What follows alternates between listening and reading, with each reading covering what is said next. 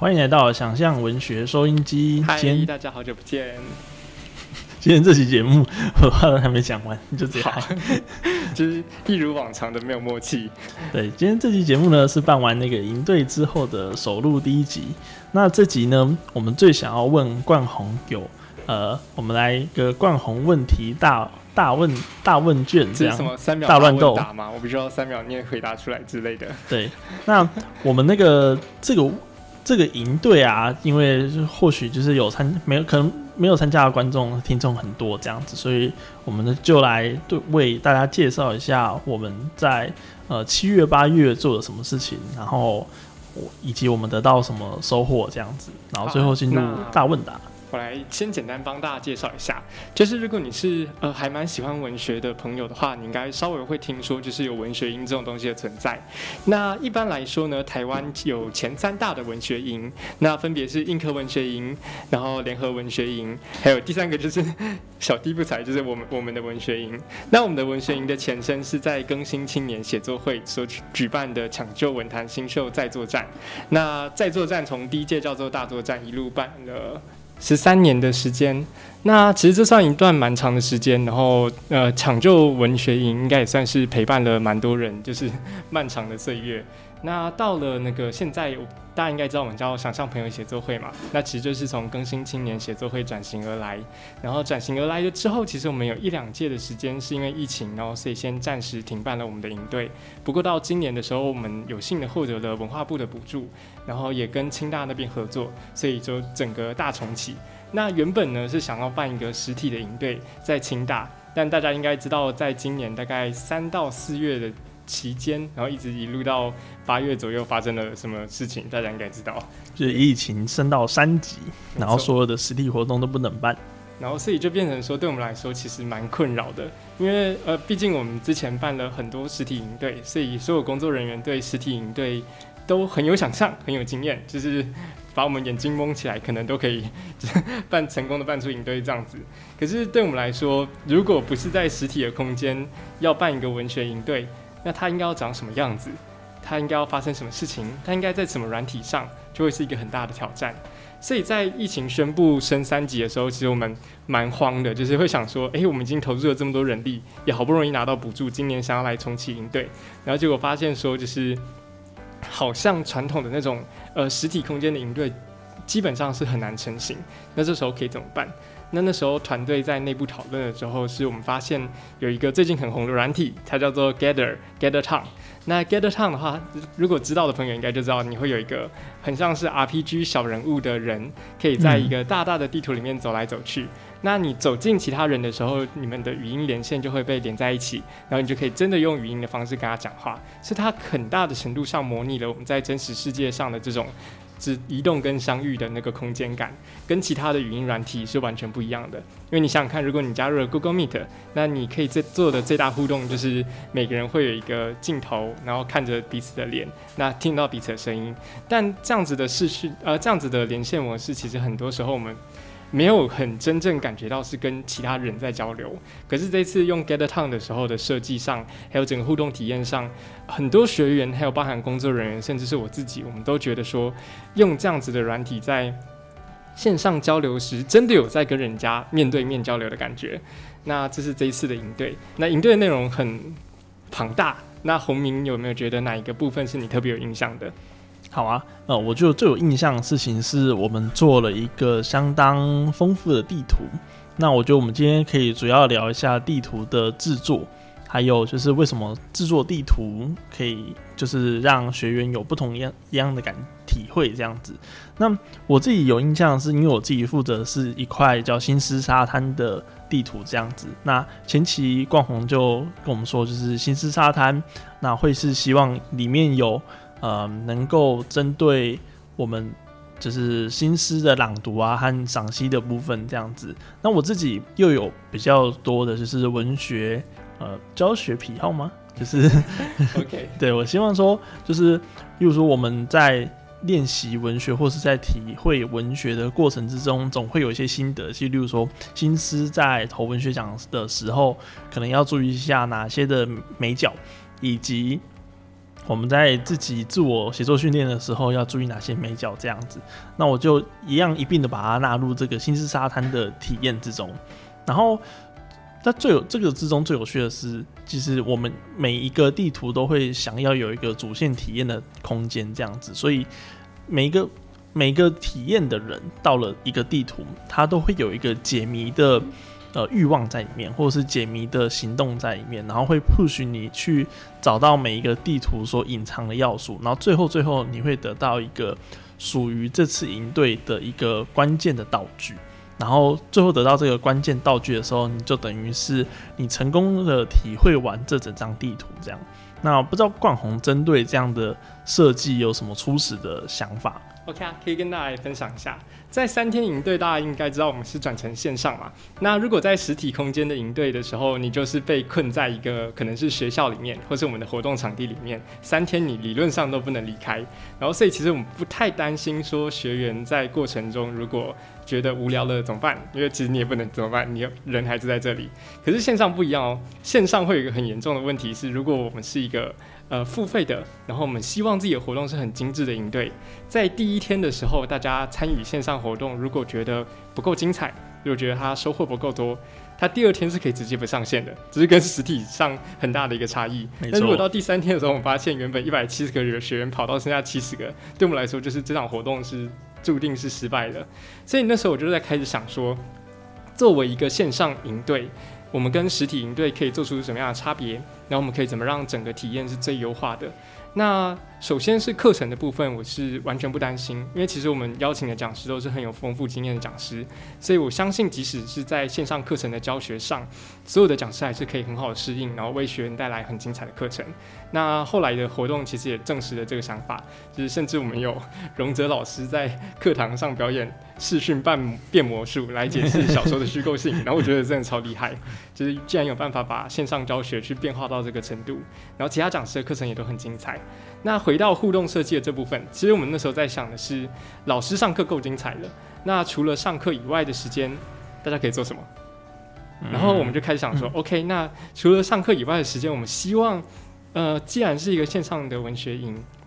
他如果上课上累了。或是我们已经下班了，就是所有老师都下班了，在晚间的时段，甚至是半夜的时段，然后或者是很早很早，如果你是早上八点就起来，课程还没开始，这个文学营可以为你带来什么？那我们后来想到的一个解答是，我们可以在里面去增加一些互动的设计。那互动设计，因为人力资源的关系，我们不太可能有工作人员二十四小时驻守在线上当 NPC，然后随时跟你玩游戏，然后所以变成说我们在一开始设计的时候就定调说，我们希望可以做出一个一个小时二十分钟，因为一个小时二十分钟大概是三天文学营中你会有空档的时间，那随时可以去做探索，所以先设定的第一个定调是希望有一个小时二十分钟的探索时间，那是可以在 Get Town 里面去做互动。那第二阶层的时候，我们设定了游戏剧本的基础格式。因为如果之前有听过那个我们的频道，应该知道我有一点点超超基础、一点点的呃游戏剧本的撰写经验。如果你今天是手机游戏玩玩家，你有玩过一些手机游戏，那你稍微看一下手机游戏的剧情，大部分的呃游戏剧本都会有一个很基础的结构。那很基础的结构是你的主角会有某个小小的任务，比如说他要去打败魔王。那打败魔王的这个大任务底下又会分支出很多的小任务，比如说打败魔王的第一步是你必须要收集伙伴，所以这时候剧情就会进到收集伙伴的环节。那打败魔王的第二步可能是要去准备装备，所以剧情就会进到准备装备的环节。那打败魔王可能还需要就是比如说学习厉害的魔法，那剧情就会进到学习厉害魔法的这个环节。那传统的小说叙事是单，通常是只能进行单线的，通常有一些例外，但通常是只能进行单页，是因为我们的小说都是从第一页一直看，看，看，看到下面是最后一页。但游戏不一样，很多游戏它会不希望体验是单线的，所以它要去做多线的体验。所以，呃，选择伙伴，然后装备装备。还有就是学习魔法这三件事情，理论上玩家要可以自己选择哪一件先发生，他对哪个最有兴趣，他就去跑那条支线。那全部都是为了要打倒大魔王的这个最主线的核心的剧情。所以很多的游戏剧本是会用这个很简单的分支状结构，它有一个大目标，大目标下面有小目标，小目标的下面还有小目标。比如说为了要找寻伙伴，你必须要移动到有一个就是冒险者的酒馆。那这是小目标底下的小目标。那我到了冒险者酒馆之后，你还要跟旁边不认识的人聊天讲话，你们才能互相认识。所以小目标下面又有小目标，在这样的目标层层叠叠叠叠叠的方式下，整个游戏剧本其实会看起来很像一个树，然后这树是巨大庞大的分支。所有的分支都是为了某个目的而行动。那扣回到最后，就会是你所要推展的那个主线剧情。好，那回到营队，我们是怎么设计的呢？我们设计的方式是营队会有一条主线剧情。那主线剧情是什么？我们可以在最后再聊。那是一个小小的暴雷。但分支剧情的部分，我们是这样设定的：为了达到主线剧情的目的，我们在分支剧情的每一个地图是设计有这三个要素去做规范。那讲这规范，不过就是给所有地图制作者，因为其实我们有大概呃快要十位伙伴一起同时在投入个这个地图的创作，所以就必须要保持大家的一定的和谐度，就不能你做你的，我做我的。嗯。所以我们内部有一个小小的规定是，呃，每一个人的地图必须要符合三个元三个元素。第一个元素是，它必须要有一些场地上的设定，比如说像洪明刚才讲，它是新狮海滩。那你可以知道，就是它的场地设定是海滩，对不对？那其他的场地，我们还有比如说像是生态模拟，那它的设定是森林，或者是比如说仪式火山，它的设定是火山，或者比如说地狱厨房，那它的设定是 是地狱，不是厨房，是地狱。对，那我们啊还有一个是比如说暴雪迷踪是做推理小说的，那它的设定就是暴风雪的山庄，所以我们给了每一个地区一个地区的 tag。然后确定我们的地图上不会同时出现两座森林，不会出现同时出现两座海滩，那就可以避免地图跟地图的重叠性太高的问题。那同时也让美术视觉上的每一个场景在看起来是很不一样的。那在探索每一个场景的时候，都会有新鲜的探索感。这是我们做的第一个设定，也就是给予每个地景它的地景的设定。第二个设定呢是互动机制，我们希望每一个地图都有独特的互动机制。那所以我们就要去开始探索说，哎，Gather 它作为一个线上软体，它长得很像一个 RPG Maker，那它很像是一个呃简简化版的游戏引擎，那它可以做到什么事情？所以我们就开始想说，到底 Gather 这个软体它可以有怎么样的发挥？然后于是乎我们找到了一些蛮独特的互动方式，是希望让大家在每一个地图都有呃觉得说，哎，这个地图的互动方式跟上一个地图不太一样，然后每个地图有专属于自己的规则。那举例而言，像刚才新狮海滩，我们在做的其中一个规则是，呃，用听觉的方式去聆听新狮的朗读。所以在海滩上面有布满了很多的贝壳，然后你去跟贝壳互动的时候，我们就会播放一段小小的新狮的朗读音档。那就有点像是你把贝壳贴在耳朵旁边，然后贝壳里面传来的原本应该是海的声音嘛，但我们传来的是新诗的朗读的音档。那类似其他的互动设计的话，还有包含是，呃，我们有一个地图叫做暴雪迷踪。那暴雪迷踪它的那个故事是那个有一个东西叫做推理小说十诫，推理小说十诫就是推理小说不能犯的十条错误。那暴雪迷踪是有点像是在玩弄这个推理小说十诫的内容，所以它是一个类似是整个推理小说的故事，然后你要进去的。地图的时候是一个暴风雪山庄，暴风雪山庄里面死了一个人，你要想办法推理出死掉的人是谁。怎么推理呢？在每一段故事，你会进到一个地图，然后地图上面会有各个 NPC 去讲一些对话，那对话之中你仿佛可以猜出那个真正的犯人是谁。那到你走到地图的最后的时候，会有两道门让你选择，说你觉得哪一个人比较像凶手。那借由这样子的方式，我们就制作出了用这个地图来做独特的互动，让大家可以用行走的方式来推理。那我们总共有八个地图，八个地图都有各自想出来的独特的互动方式。但因为八个真的太多了，所以我就讲这两个作为举例。嗯，那第三个是什么呢？刚刚讲说三个嘛，第一个。互动方式是我们希望每个地景是有独特的地景。第二个是我们希望每个地图有它独特的互动方式。第三个是跟文学的连接，因为我们本质上是一个文学营嘛，所以要是游戏做的太好玩，但跟文学没有什么关系，那可能就会有点脱离我们文学营的本质。所以我们会希望说每一个地景它本身跟文学是有连接的，比如说像新诗海滩。你可以很明确知道说，哎，它跟姓氏有关。那比如说地狱厨房，我们想要做的其实是饮食文学。那暴雪迷踪，就如刚刚讲的，是我们想要做的是推理文学。那类似这样的方式，我们用三个主题下去扣合。第一个是地景，它是一个怎么样的属性的空间；第二个是互动方式，在这里你要怎么跟这边的东西互动；那第三个是跟文学连接。那在这里的发生的事情跟文学有什么关系？然后所以在这三个基础下，我们去做出了八个地图，那再共同凑出了整个故事的支线。那这是我们在后台的一些设计。洪明觉得呢？我觉得这个设计真的是非常之有趣，因为在活动进行的过程之中，虽然我真的没有办法全程参与，因为还要上班，但在参与的过程之中，啊，是是没错，然后就是在那个聊天室的群组里面，一直看到他们说，在各个各个的呃体会的过程之中，又找到什么，然后以及他们在呃课间的休息一个过程之中，又。又有什么样新的发现？这样，所以即使是呃一个营队，例如说大家都是因为讲师所以来到这个地方，但是最后大家都可以在这个营队里面找到自己彼此不同的体会方式，我觉得真的很棒。那